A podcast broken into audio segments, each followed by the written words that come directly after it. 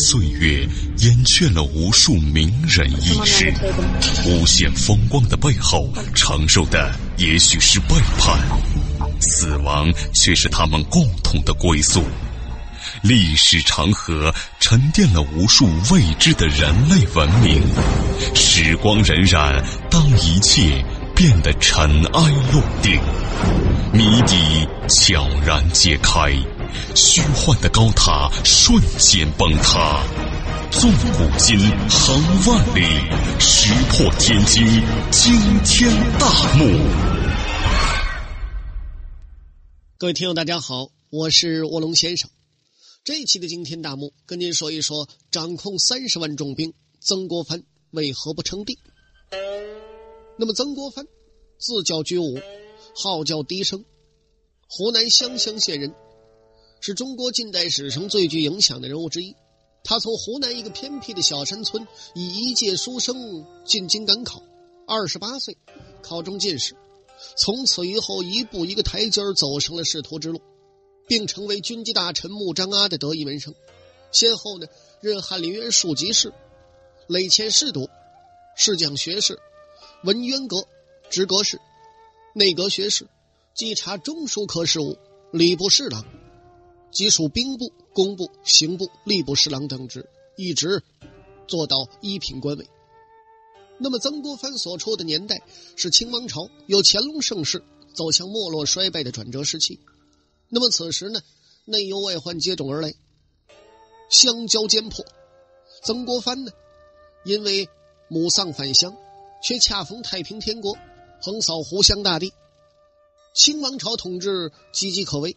曾国藩呢，趁势在家乡组建了一支湘军，为太平天国运动立下汗马大功，被清王朝封为一等永义侯，成为清代以文人而封武侯的第一人。后来历任两江总督、直隶总督，官至一品，死后谥号文正。那么后来呢，他曾被人推许为孔子、朱子以后再度复兴儒学的先哲，建立功业、转移运势的伟大贤者。清朝咸同中兴第一名臣，曾国藩呢，对后世影响深远。中国现代史上著名的两位领袖，蒋介石、毛泽东都对其褒扬有加。蒋研读曾国藩著作，终身不倦，还摘录曾国藩及胡修义的言论，编成了《曾胡治兵语录》，发给黄埔的学员，人手一册。毛泽东呢，早在青年时期就说过：“说于于近代。”督抚曾文正一人，观其收拾弘扬一义，完美无缺。是以今人忆其位，岂能有如此之圆满乎？二十世纪九十年代，中国大陆出现了关心曾国藩的思想文化热潮。三十巨册的《曾国藩全集》出版，被外人呢吹嘘成可与发射成功新卫星相比。此言呢虽然夸张，但由此亦可见曾国藩思想言论之价值。曾国藩的湘军集团在攻占天津前后达到鼎盛。据此呢，不少人认为曾国藩当时已有自立实力。清朝野史大观卷三《清人轶事》和萧一山先生编著的《清代通史》都记载了不少传闻。萧著中呢，还专辟曾国藩不做皇帝一节来记述这些传闻。那么，第一位劝进的叫王敏运，原来是肃顺的幕僚。早在肃顺倒台之前呢，王就数次的到曾国藩驻地探望，并且游说，说胡与太平军联合反清。曾呢未曾理会。那么，一八六一年九月初，湘军攻占安庆之后，李次清借贺公向曾国藩进言，说王侯无种，帝王有真。胡林翼呢借曾国藩寿诞进联曰。用霹雳手段显菩萨心肠，那么此说呢最为不可信。曾国藩寿诞在十月二十六号，于一八六一年九月三十号即逝去。若有此联呢，当在一八六零年，当时呢，曾总督两江仅三个月，处境呢尚很艰难。这种情况之下，胡劝进的可能性不大。此联呢说要么没有，要么就是意被曲解了。左宗棠呢，也曾有一联，用鹤顶阁题神顶山连说：“说神所平一，将在得矣，顶之轻重，似可问焉。”彭玉麟呢，则直接的给曾国藩写信说：“东南半壁无主，老师岂有一虎？”这些说法的可信度呢，并不高。李、胡、左、彭诸位，除非是大脑进水了，要不然呢，不可能把这种大逆不道之言诉诸文字。那么也在此时呢，王敏运来到安庆，第二次对曾国藩进行劝进，为曾国藩呢指出两条出路：一个呢是拥兵入京觐见，申明垂帘为组织，请行顾命；二则呢就是在东南举义，为万民做主。那么咱们说，湘军攻克金陵之后，清廷下诏，要曾国藩从速办理军费。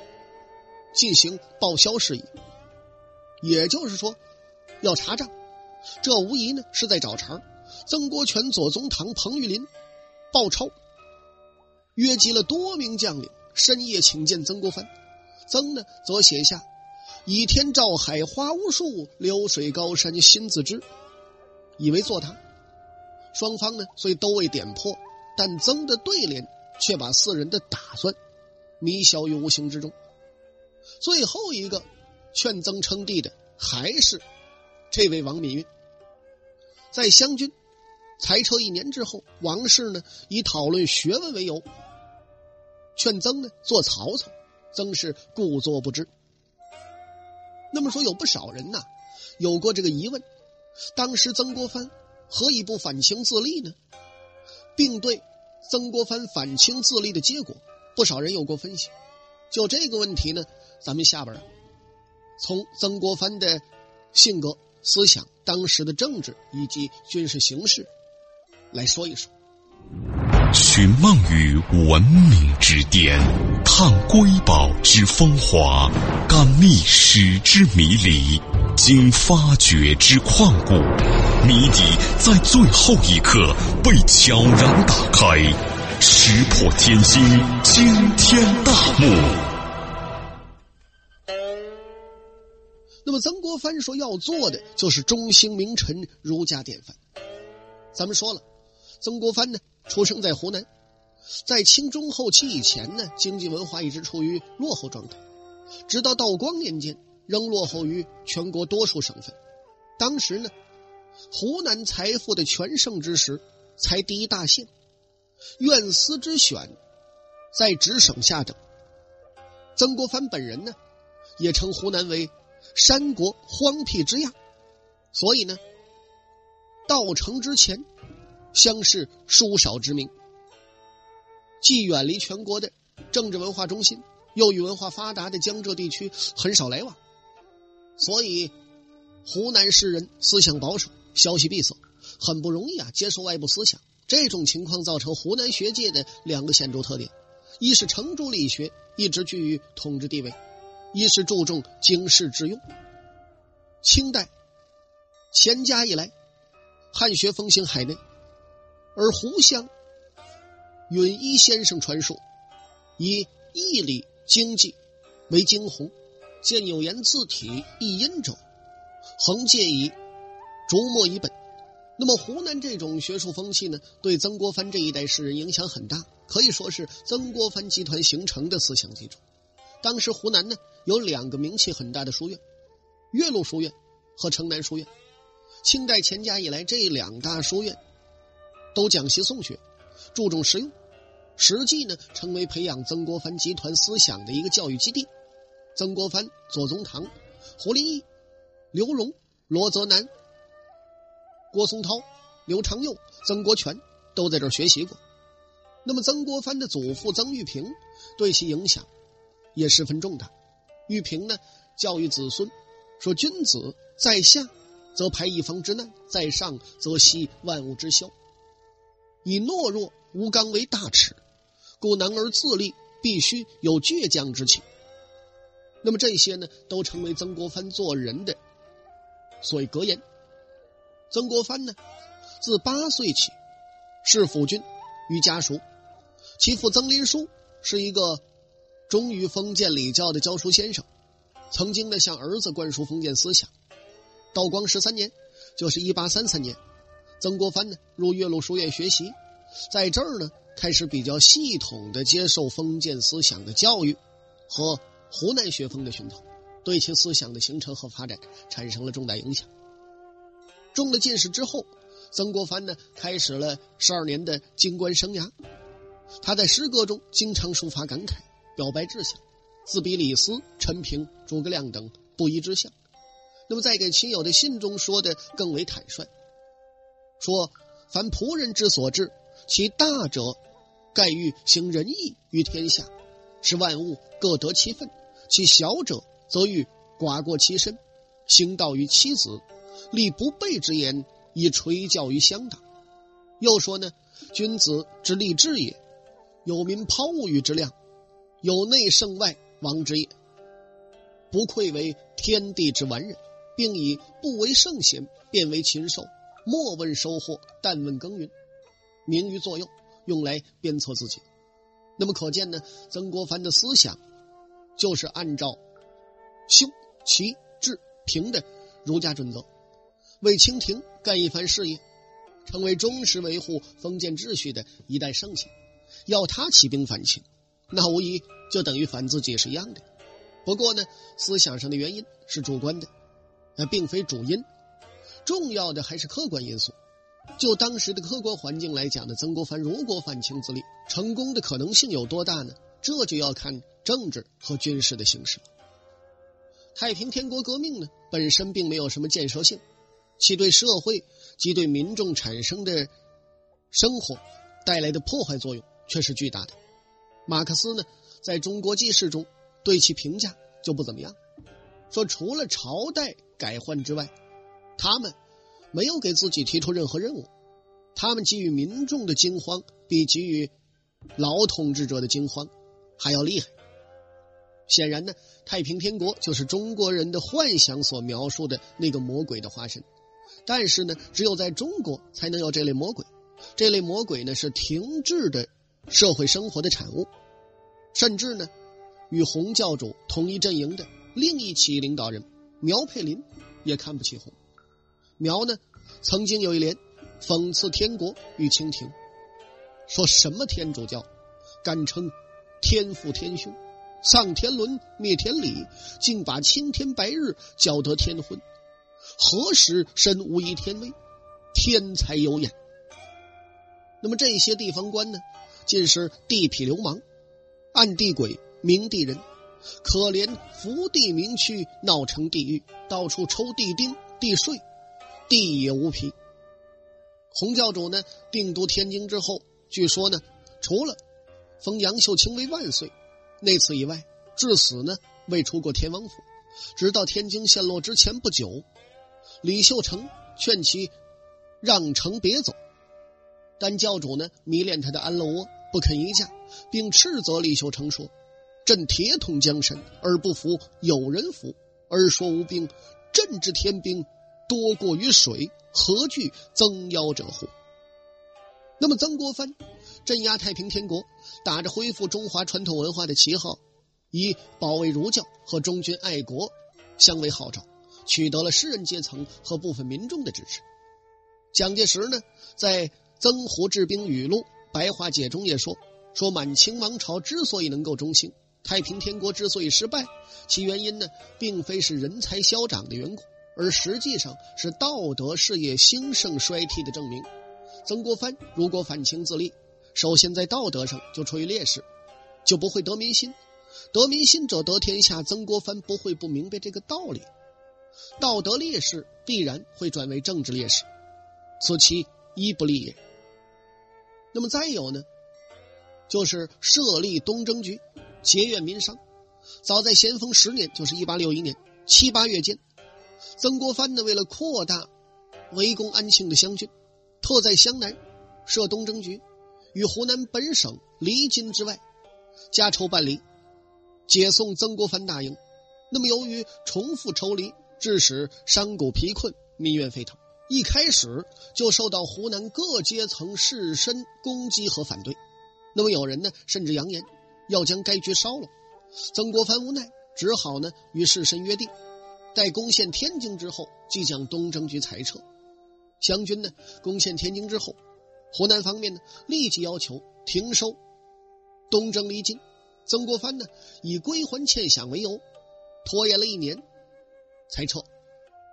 而后呢又发生了新的情况，湘军的另一位著名将领杨岳斌，就是杨载福啊，时任陕甘总督，在甘肃镇压回族起义。杨呢奏请改东征局为西征局。将原界曾国藩大营之力改借甘肃，这样呢，名称虽然改了，离京呢并未废除，湘人对曾国藩的怨气也就可想而知了。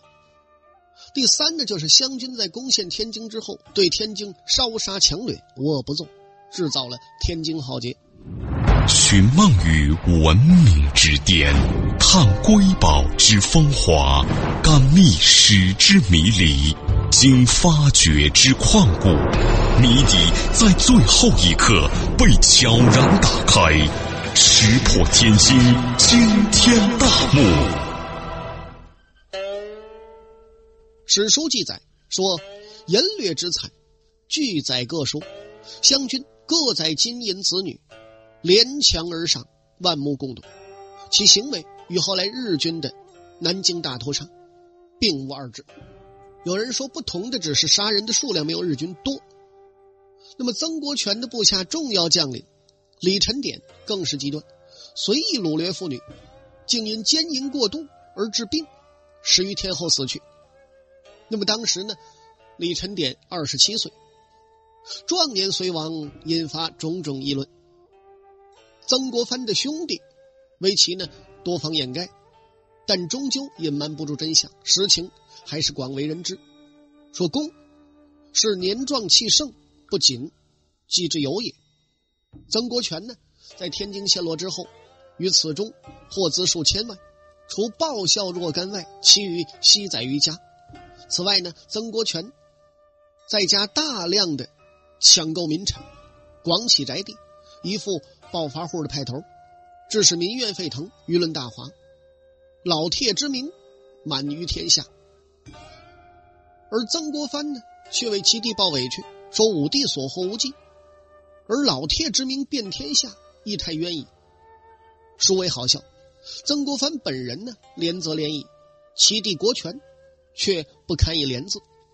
曾国藩的小女儿曾纪芬说：“他九叔每刻一名城，奏凯一战，必请假回家一次，颇以求田舍自毁。湘军所作所为呢，不仅为民众所痛恨。”也引起了统治阶级中一部分人的不满。稍后的理学家夏振武就斥责曾国藩说了：“说行军以纪律为先，立国以纲纪为重，救民水火之中而不借淫掠，兵亦贼矣。”甚至呢，连曾国藩本人也不得不承认，湘军在天津的所作所为是一场浩劫。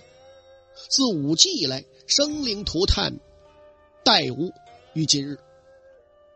那么，通过以上原因呢，咱们看出来了，曾国藩如果反清自立，在政治上很难得到广大士人和民众的支持，而失去这种支持，其军事上也就没有了多大作为。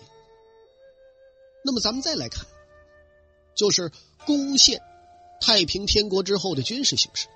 那么，军事实力呢，才是决定曾国藩能否反清自立的最主要因素。那么，湘军攻陷天津之后，军事上的优势。是否说就在曾国藩这边？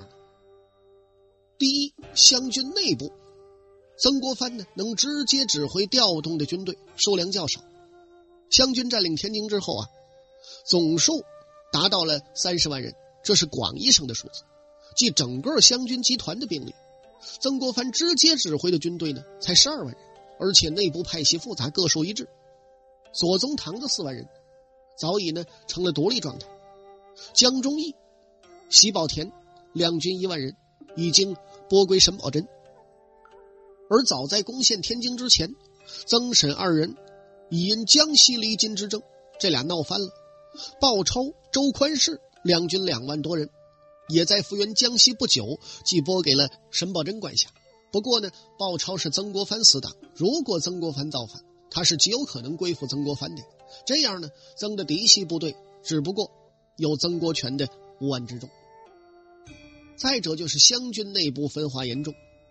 天津陷落之前呢，湘军集团多名重要将领已经位置督府，根本呢就没有造反的动力。彭玉麟，一八五七年受安徽巡抚，虽然他立辞未就吧。再者就是沈葆桢，是一八六一年任江西巡抚。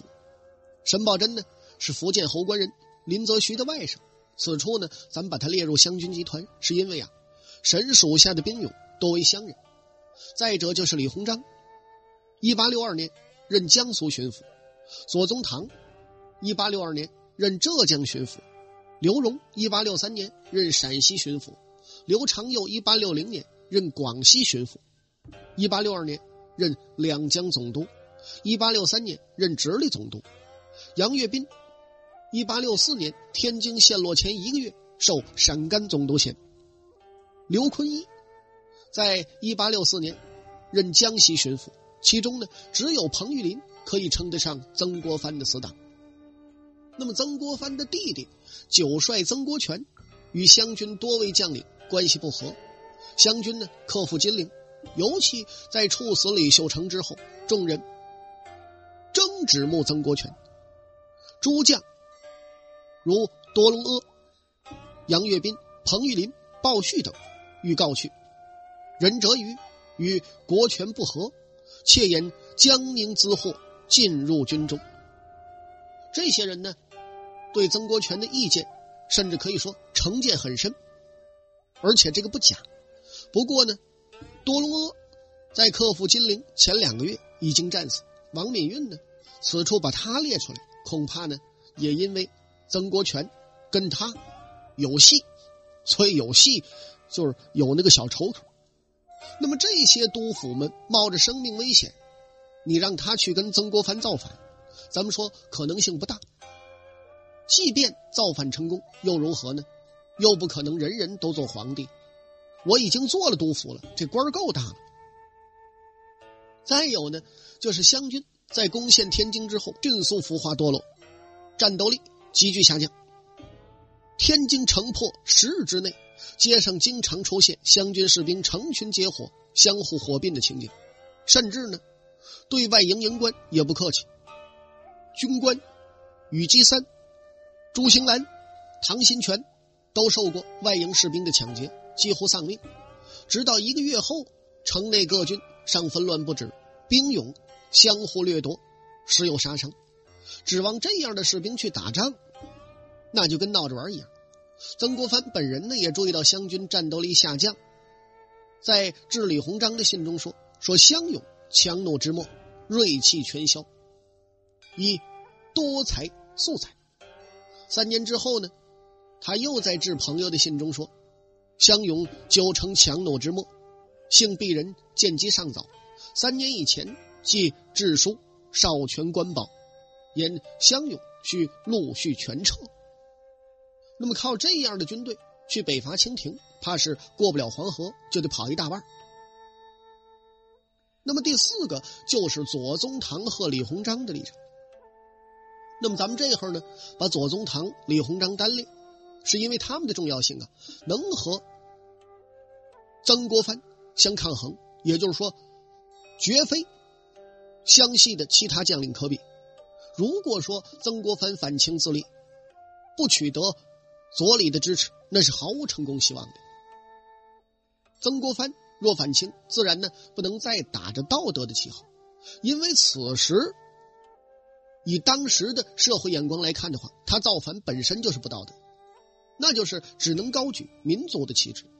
但早在嘉庆初年白莲教起之后，汉族的广大知识分子为了维护自己的切身利益，同时呢也因为他们看不到满清。有如元朝那样迅速败亡的迹象，政治态度呢已经产生了根本性的变化，对清廷呢有反对或者不合作，转为拥护、归顺，甚至主动自觉的去维护清廷统治，逐渐的呢将自身利益与满清连为一体。好了，各位亲爱的听众朋友，到此为止，这一期的惊天大幕就全部为您播讲完了，感谢您的收听。我是卧龙先生，咱们再会。